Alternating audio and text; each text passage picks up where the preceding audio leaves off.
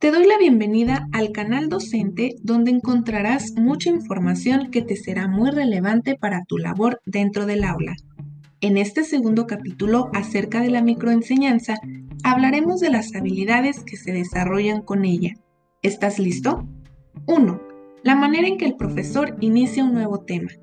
2. Comunicación. El objetivo es sensibilizar a los profesores respecto a la importancia de ser entendidos.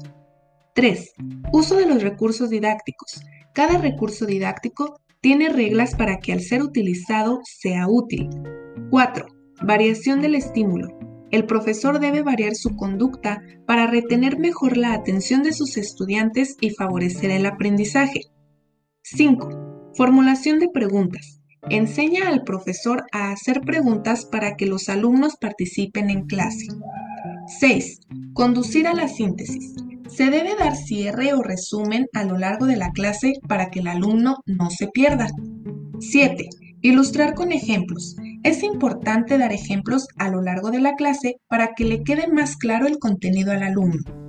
8. Control de disciplina. 9. Organización lógica. Todo el material del curso y los temas deben ser ordenados para que los alumnos puedan asimilar todos los contenidos. 10. Emplear refuerzos.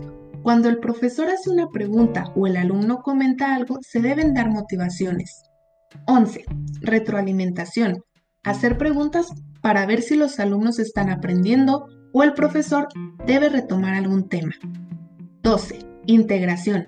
Es la forma en que el profesor ayuda a los estudiantes a percibir la visión del nuevo tema y relacionarlo con el conocimiento previo.